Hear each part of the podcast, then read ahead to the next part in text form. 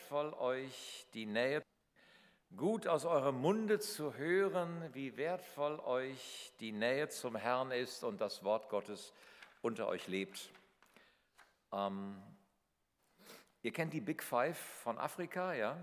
Die großen fünf Tiere, die die Afrika-Touristen gerne besuchen oder sehen möchten, wenn sie eine Afrika-Tour machen, den Elefanten, das Nashorn, den Kaffernbüffel oder Wasserbüffel, den Löwen und den Leoparden, die Big Five. Ich war vor einiger Zeit dran und dachte mir, Günther, was sind eigentlich deine Big Five? Deine fünf großen, elementaren, wichtigen Worte, die Gott dir für dein Leben gegeben hat. So mit 65 kann das schon mal sein, dass man so ein bisschen zurückdenkt ja, und überlegt, hm, was war es eigentlich?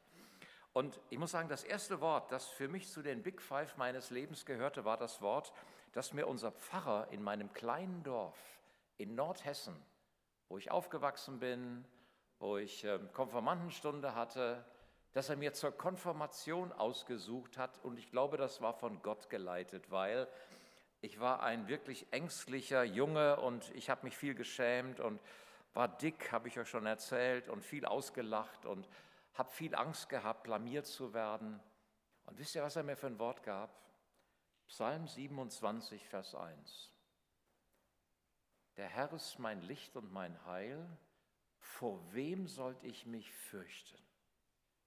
Der Herr ist meines Lebens Kraft. Wovor sollte ich Angst haben? Das traf wirklich ins Schwarze, in mein Herz rein, das so ängstlich war und so besorgt und so, ja, so nach, nach, so traurig auch oft. Und wie oft, ich glaube tausende Male, habe ich mir in angstvollen Situationen, auch später noch im Leben, dieses Wort gesagt. Der Herr ist mein Licht und mein Heil. Vor wem sollte ich mich fürchten?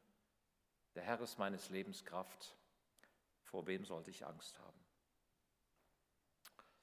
Ein zweites Wort, das zu den Big Five gehörte, war unser Hochzeitsvers.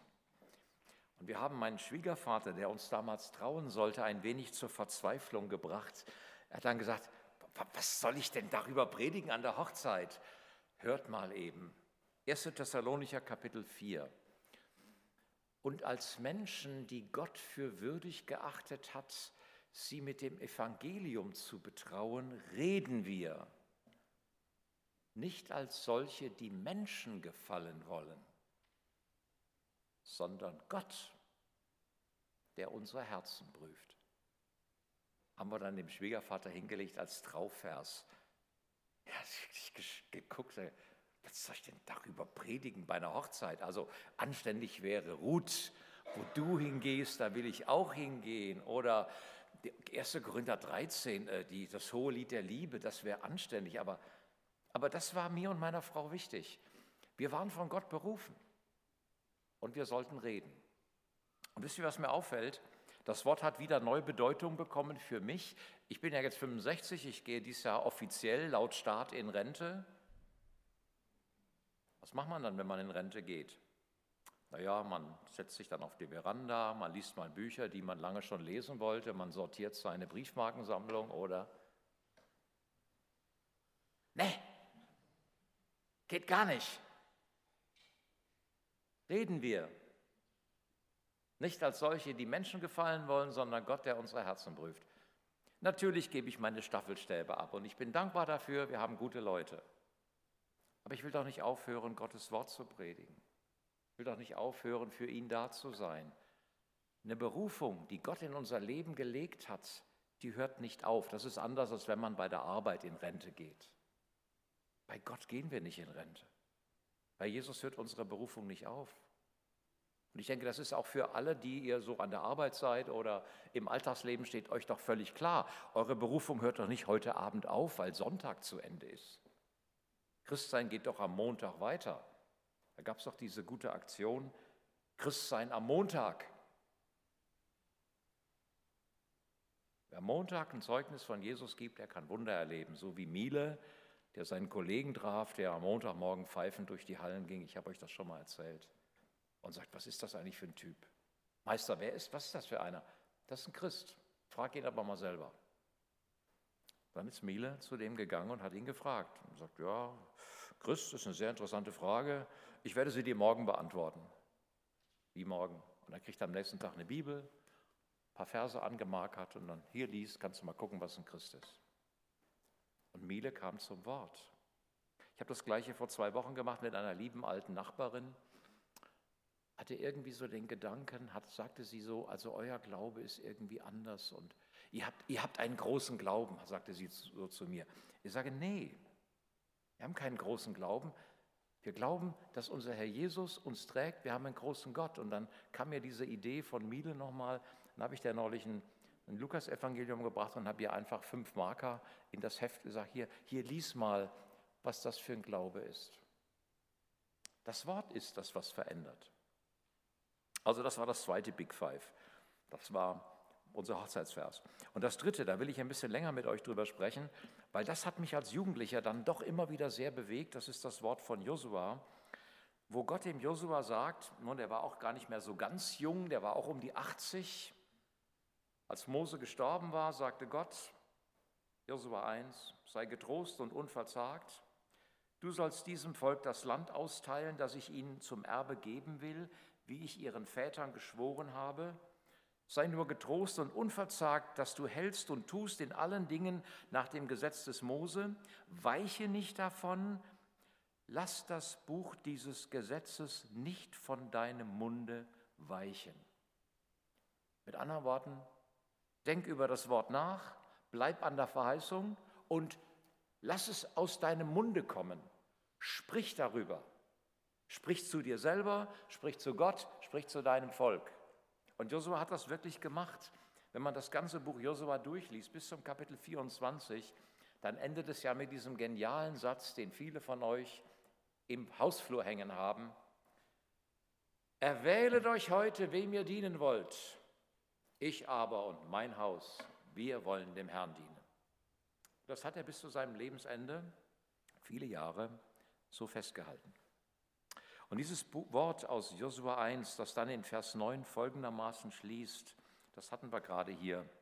Habe ich dir geboten, nicht geboten, dass du getrost und unverzagt seist? Lass dir nicht grauen und entsetze dich nicht, denn der Herr dein Gott ist mit dir in allem, was du tust. Stand gerade da vorne, ach, steht immer noch da. Super.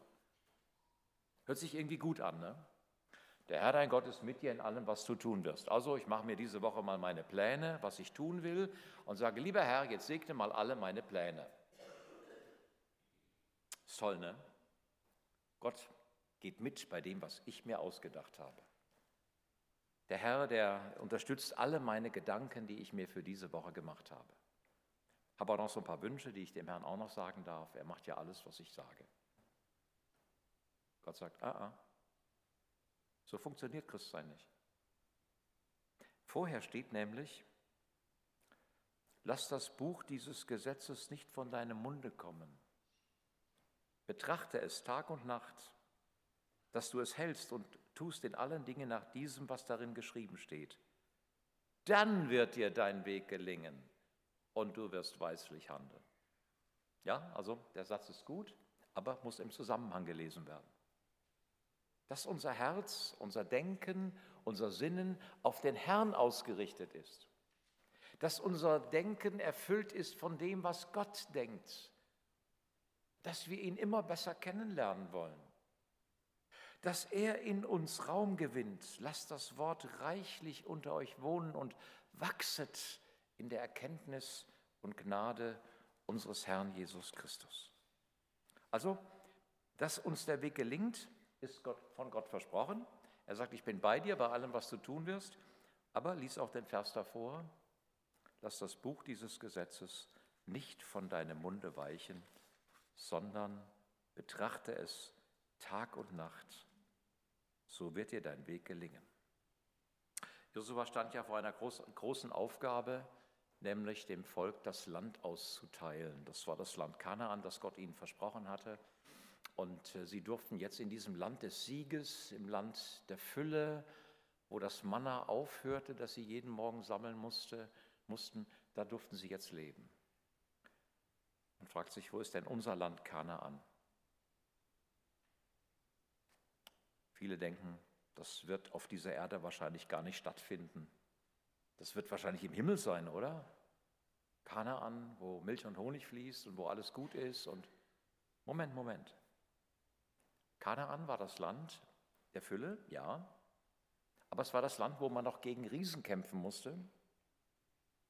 Es war das Land, wo es feindliche Städte gab. Es war das Land, wo die Gibeoniter um die Ecke kamen und haben das, das Volk Israel übers Ohr gehauen. Es war das Land, wo sie auch noch Niederlage hatten. Das kann nicht der Himmel sein. Das muss was anderes sein. Ihr Lieben, das Land, das wir einnehmen dürfen, ist heute schon einzunehmen und ich denke, ihr seid auch schon drin. Es ist das Land, das uns von Gott gegeben ist, dass wir als Christen darin leben können, in Freude, in Frieden, in Sorglosigkeit, indem wir die Sorgen immer wieder abgeben im Hinlenken unserer Gedanken und Sinne auf das wirklich Wichtige, auf die echten Schlagzeilen, die Gott macht. Es ist das Land, das uns Jesus erobert hat. Da kommt so nächstes Big Five von mir aus Kolosserbrief Kapitel 2. Denn in Christus wohnt die ganze Fülle der Gottheit leibhaftig. Und ihr habt alles in ihm welcher das Haupt aller Herrschaften und Gewalten ist. Hier stecken unglaubliche Schlagzeilen drin. Erstens, Jesus ist Chef dieser Welt. Er ist das Haupt aller Herrschaften und Gewalten. Egal, was im Moment in dieser Woche passiert. Jesus ist der Herr, ist der König über allem. Das ist die erste dicke Schlagzeile. Zweitens, die, in Jesus ist die ganze Fülle dieses Land Kanaan, das, was Gott uns versprochen hat, in Jesus ist uns das heute und hier und jetzt eröffnet. Darum können Menschen, trotzdem sie krank sind, getrost und froh sein, weil sie mit Jesus verbunden in diesem Land Kanaan leben. Darum können Menschen, obwohl sie vielleicht vor wichtigen Entscheidungen stehen und ähm, sagen, Mensch, das ist wirklich bedeutend jetzt für mein Leben, das Gott hinlegen und darum bitten, dass der Geist Gottes ihnen den Frieden ins Herz gibt, welche Entscheidung sie treffen sollen. Darum können Menschen Opfer bringen, meinetwegen eine Arbeit kündigen oder einen höher bezahlten Job ablehnen, weil sie sagen, nee, kommt für mich nicht in Frage, dass ich meinen Dienst in der Gemeinde aufhöre, kommt für mich nicht in Frage. Ich habe einen Mann vor Augen, der hätte in der Post hoch hinauf gekonnt, hätte dafür ein Jahr irgendwo, jede Woche, jede Woche ein Jahr lang irgendwo eine Weiterbildung machen müssen.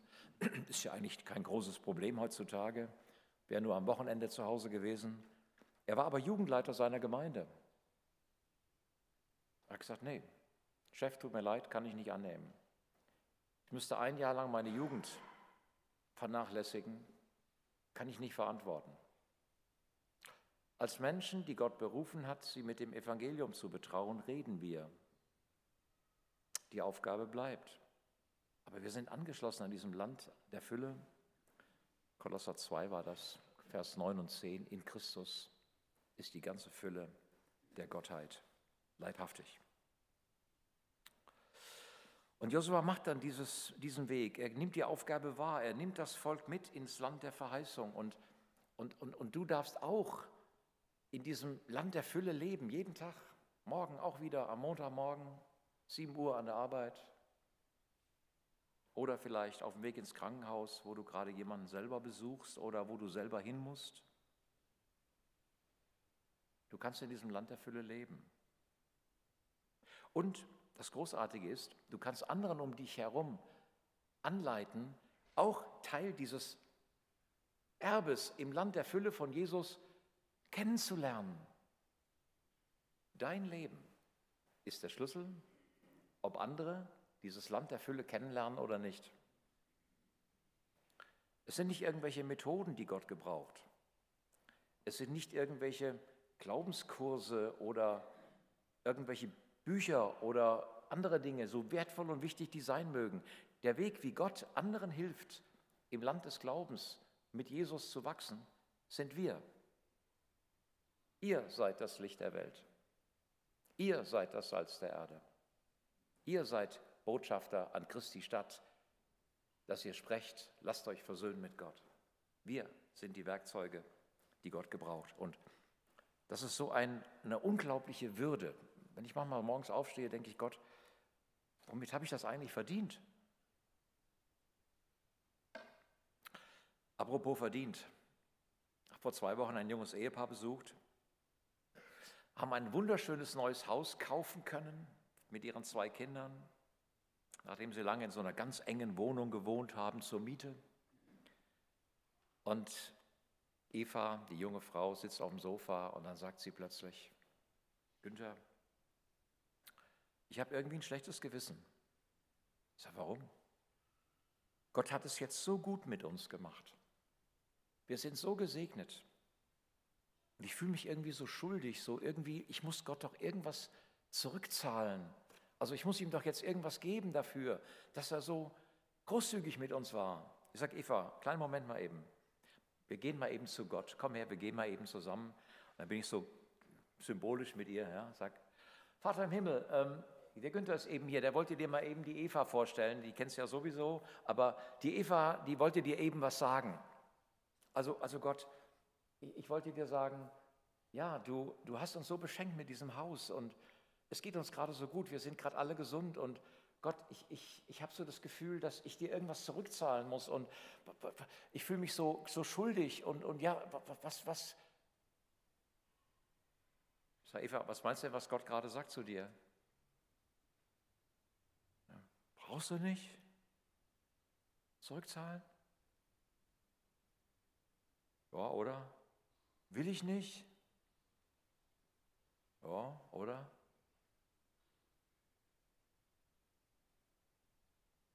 Ich sage, weißt du, was er sagt? Eva, ich liebe dich. Ich habe es gerne, dir Gutes zu tun. Ich freue mich darüber, dass ich dir Gutes tun kann. Du musst mir nichts zurückzahlen, weil du, du kannst mir nichts zurückzahlen. Im Land der Fülle, im Land Kanaan, ist uns alles geschenkt. Manchmal haben wir so das Gefühl, nicht, weil Gott so lieb zu mir war, muss ich jetzt auch lieb zu ihm sein. Oder damit Gott lieb zu mir ist, muss ich auch lieb zu ihm sein. Oh, ich muss aber meine Pflicht erfüllen, meine Leistung bringen. Gott sagt, ich liebe dich. Ich habe ein Land der Fülle für dich. Aber natürlich gibt es da gewisse Gesetze oder Richtlinien, wie das mit dem Land der Fülle ist. Und darum der zweite Teil meiner Predigt heute Morgen ist, ja, wie, wie bleiben wir denn jetzt in der Nähe Gottes? Und wie kann das Wort, das uns geschenkt ist, wirklich Teil unseres Lebens werden? Schon Mose hatte in zwei Kapiteln vorher etwas gesagt, in, zwei, in 5. Mose 30. Denn das Wort, das ich dir gebiete heute, ist dir nicht zu hoch und nicht zu fern. Es ist nicht im Himmel, dass du sagen müsstest, wer will für uns in den Himmel fahren und es herunterholen, dass wir es hören und tun? Denn es ist das Wort ganz nahe bei dir, in deinem Mund und in deinem Herzen, dass du es tust. Oder nochmal Josua, lass das Buch dieses Gesetzes nicht von deinem Munde weichen, sondern betrachte es Tag und Nacht. Lass es in deinem Munde sein. Die Worte Gottes wurden bei den jüdischen Menschen im Alten Testament fast immer laut ausgesprochen. Ihr könnt euch erinnern, dass die Menschen da an der Klagemauer stehen, die machen so diese Oberkörperverbeugungen und die murmeln die Worte Gottes vor sich laut hin. Also das ist die Art, wie ganz viele Gebete im Judentum gesprochen werden, nämlich laut. Ähm, es ist schön heute Morgen, dass wir wieder laut singen können, ja. Und ich fand es ganz toll, wie ihr fortgesetzt habt, als die Musik vorhin ausgefallen ist. Und ihr habt dann trotzdem, und ich hatte so den Eindruck, so, jetzt aber erst recht.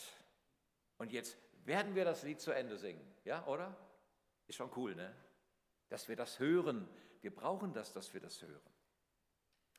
Bei dem Wort Gottes sind wir manchmal so ein bisschen stille, weil wir haben ja unsere stille Zeit und denken stille über das Wort nach. Aber ich will euch heute Morgen ermutigen, macht aus der stillen Zeit mal eine laute Zeit. Redet das Wort mal laut. Sprecht es laut aus. Übrigens, Die Frage, warum stehen die Menschen an der Klagermauer und beugen so den Oberkörper? Ich habe noch mal bei einem jüdischen Rabbi reingeguckt.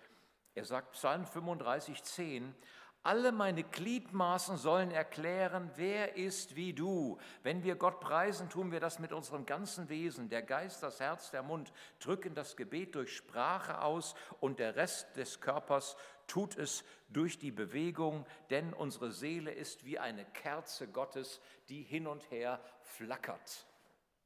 Eine interessante Auslegung. Also mit anderen Worten, das Wort Gottes soll nicht nur so still in unseren Gedanken laufen und ruhig in uns hergehen und während wir denken, kommt schon wieder ein anderer Gedanke und hat uns wieder abgelenkt. Kennt ihr, ne, oder? Ihr lest die Bibel und denkt schon wieder ans Essen kochen. Ihr lest die Bibel und denkt schon wieder an das Problem mit den Kindern. Ihr lest die Bibel und denkt schon wieder, oh, ich muss in zwei Tagen zum Zahnarzt. Sie sagen, der ganze Körper ist dabei. Geist, Seele, Herz, alle Faser unseres Selbst ist beteiligt, sich mit unserem Schöpfer zu verbinden. Also, ein Rabbi beschreibt das so.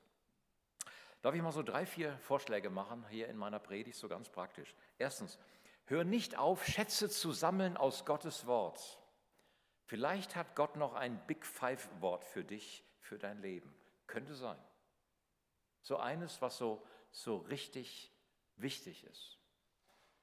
Eines meiner Big Five, will ich euch noch eins erzählen, ist das Wort, das ich gemeinsam mit meiner Frau ständig angeschaut habe in der Phase ihrer Krebskrankheit. Wir hatten das so auf so einem Metallschild bekommen, Psalm 62, Vers 2. Das ist fast das, was du vorhin gelesen hast, Detlef. Nur auf Gott wartet still meine Seele, nur er ist mein Fels, meine Burg und meine Hoffnung. Und es hängt heute immer noch in meinem Wohnzimmer an der entsprechenden Stelle. Ein Jahr lang haben wir da drauf geguckt. Nur auf Gott wartet still meine Seele. Nur er ist mein Halt. Nur er ist meine Hoffnung. Er ist mein Fels und meine Burg. Und hör nicht auf, Schätze im Wort Gottes zu sammeln. Ich bin ein Buchleser ohne Ende und ich sage manchmal, Günther, jetzt hast du genug Bücher gelesen, jetzt musst du mal wieder in die Bibel gucken. Die Bibel ist das lebendige Wort, auch wenn Bücher uns manchmal sehr gut helfen können, die Bibel praktisch umzusetzen. Aber es ist die Bibel. Es ist das Wort Gottes, das lebendig ist. Und höre nicht auf, sie zu sammeln und sie in deinem Herzen zu bewegen. Ist unglaublich gut und unglaublich wertvoll. Das Zweite ist, lerne das Wort ruhig auch mal wieder auswendig, so wie ich damals in der Konfirmandenstunde Klar, das fällt dir heute ein bisschen schwerer, hast ja auch lange nicht mehr auswendig gelernt. Aber wenn du das im Herzen tragen willst, du hast ja nicht immer deine Bibel dabei, ne? dann brauchst du das eben doch da drin und du brauchst es auswendig. Also lerne sie auswendig. Wir haben die Möglichkeit, dass das Wort Gottes wirklich auch in unserem Herzen wachsen und leben und weitergehen kann. Und geh abends mit einem Wort Gottes ins Bett. Weißt du, das kennst du ja. Womit du abends ins Bett gehst, damit wachst du morgens wieder auf. Hast du noch mal einen spannenden Krimi gesehen mit so ein paar unheimlichen Szenen, wachst du morgens wahrscheinlich auch ein bisschen unruhiger auf. Es sei denn, du bist völlig abgeklärt und sagst, macht mir alles gar nichts mehr. Wenn du abends ins Bett gehst mit vielen sorgenvollen Gedanken und Grübeleien, wachst du am nächsten Morgen auch so wieder auf. Wenn du aber mit einem Lied im Herzen oder gar einem Wort Gottes abends ins Bett gehst und das das Letzte ist, womit du schlafen gehst, dann kann Psalm 4 für dich Bedeutung haben. Ich ruhe und schlafe ganz im Frieden, denn du, Herr, deckst mich, du schützt mich. Dann aber auch der Gedanke, sprich die Worte laut aus, weil Du kannst sie aussprechen vor dir selber. David sprach aus, was betrübst du dich, meine Seele, und bist so unruhig in mir? Harre auf Gott, und ich werde ihm noch danken. Er sprach zu sich selber. Du kannst die Worte dir selber gegenüber aussprechen. Sag sie dir. Sag sie dir laut. Auch wenn sich vielleicht deine Verwandten manchmal wundern, warum gerade so ein Gemurmel im Nebenzimmer ist, sag sie laut. Ich aber habe mein Vertrauen ganz auf den Herrn gesetzt. Die Güte des Herrn ist noch nicht zu Ende. Sie ist jeden Morgen neu. Tag für Tag wird sie immer wieder erneuert. Ja, du darfst dir die Worte selber sagen.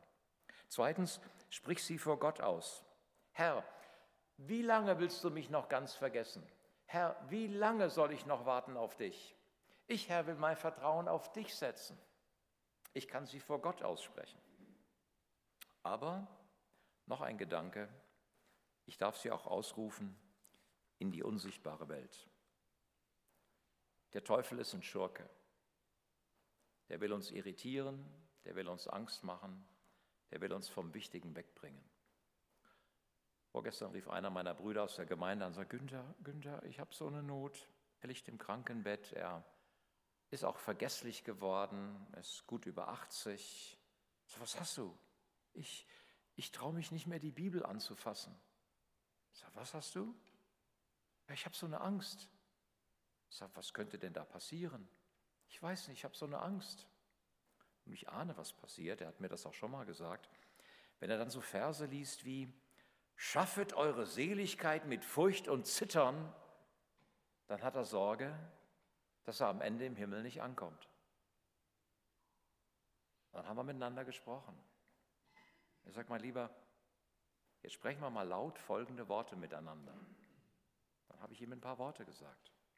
Ich werde dich nicht verlassen und gar nicht loslassen, sagt der Herr. Kannst du mir das mal gerade laut nachsprechen?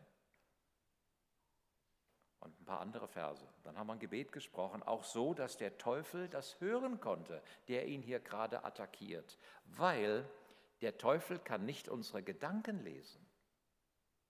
Ist doch ein sehr beruhigender Gedanke, oder? Der ist ja nicht allwissend, der kann nicht da oben reingucken. Der weiß nicht, was du denkst. Aber wenn du es aussprichst, dann hört er ganz genau, dass du dich jetzt wieder auf die Seite von Jesus stellst und dass er kein Anrecht hat an dir. Und auch deswegen ist es wichtig, dass wir Worte laut aussprechen. Dass wir sagen, Herr, ich stelle mich auf deine Seite und der Teufel hat jetzt keine Macht über mich. Um im Sieg von Jesus zu bleiben, um nah bei Jesus zu bleiben, um im Land der Verheißung zu bleiben, wollen wir die Worte laut aussprechen. Sag laut, dass du nicht darauf hörst, was der Teufel dir sagt, weil widerstehe dem Teufel, so flieht er von euch. Naht euch zu Gott, so naht er sich zu euch. Ihr Lieben, es ist so ein wunderbares Geschenk, dass wir Gott loben können mit unseren Liedern. Da sprechen wir die Worte laut aus. Und es ist so ein Geschenk, dass wir Gott ehren dürfen, auch mit unseren Worten aus unserem Munde denn das Wort ist nicht ferne von dir, es ist in deinem Munde.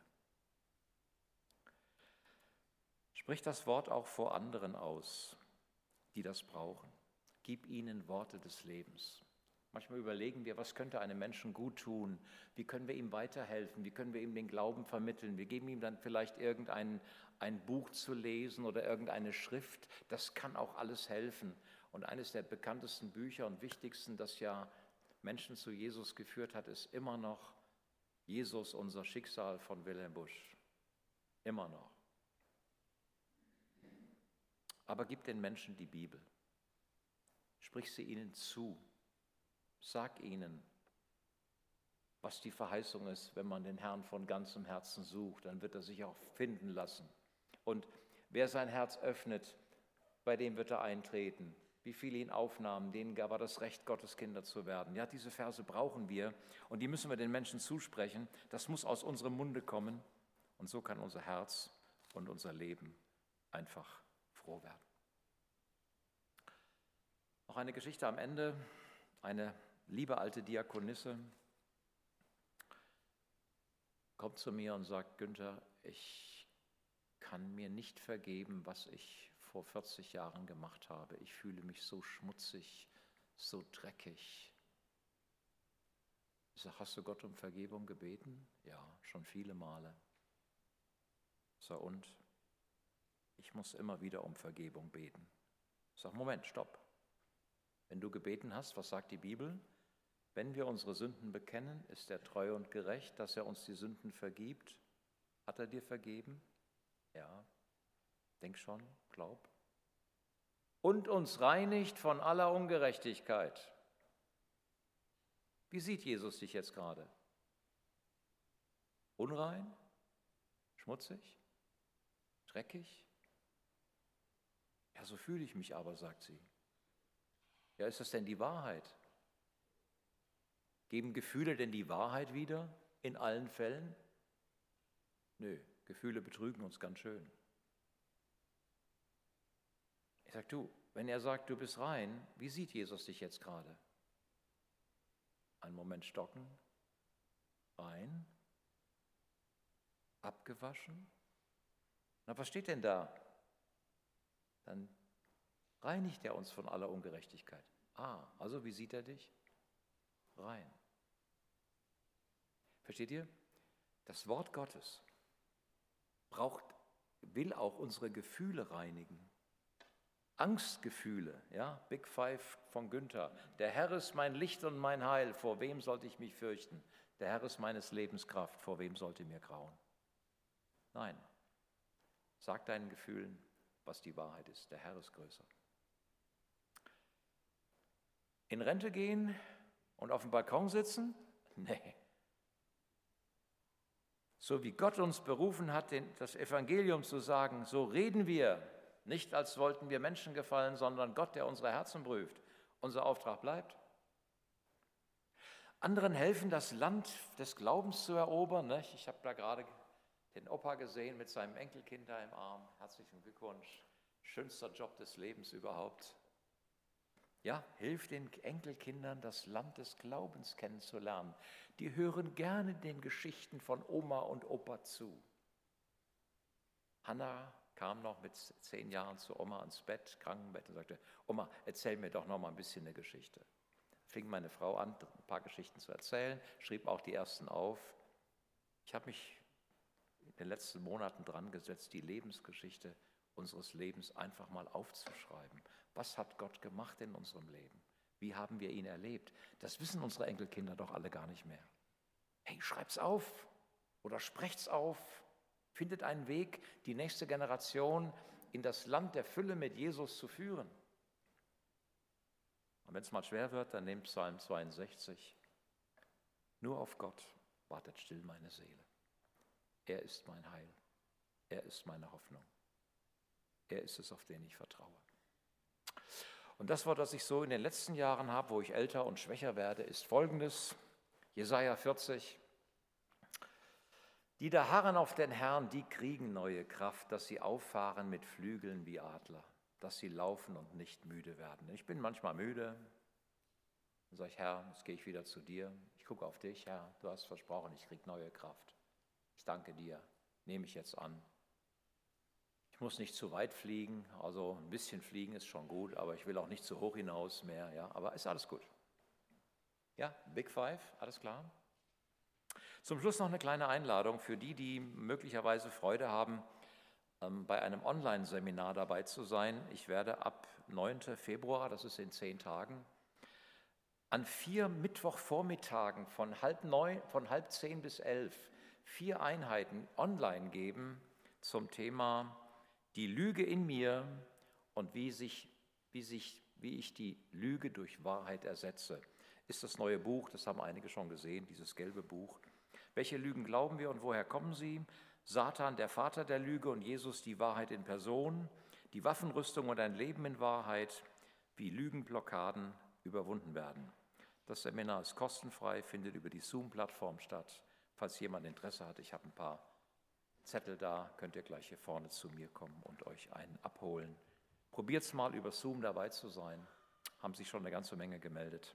Und äh, nehmt teil und lernt nochmal das Wort Gottes anzuwenden, auch für euer Leben. Herr Jesus, ich danke dir für dein lebendiges Wort. Wohin sollten wir gehen? Du hast Worte des ewigen Lebens. Und ich danke dir dafür von ganzem Herzen, dass wir von deinen Worten leben können. Amen.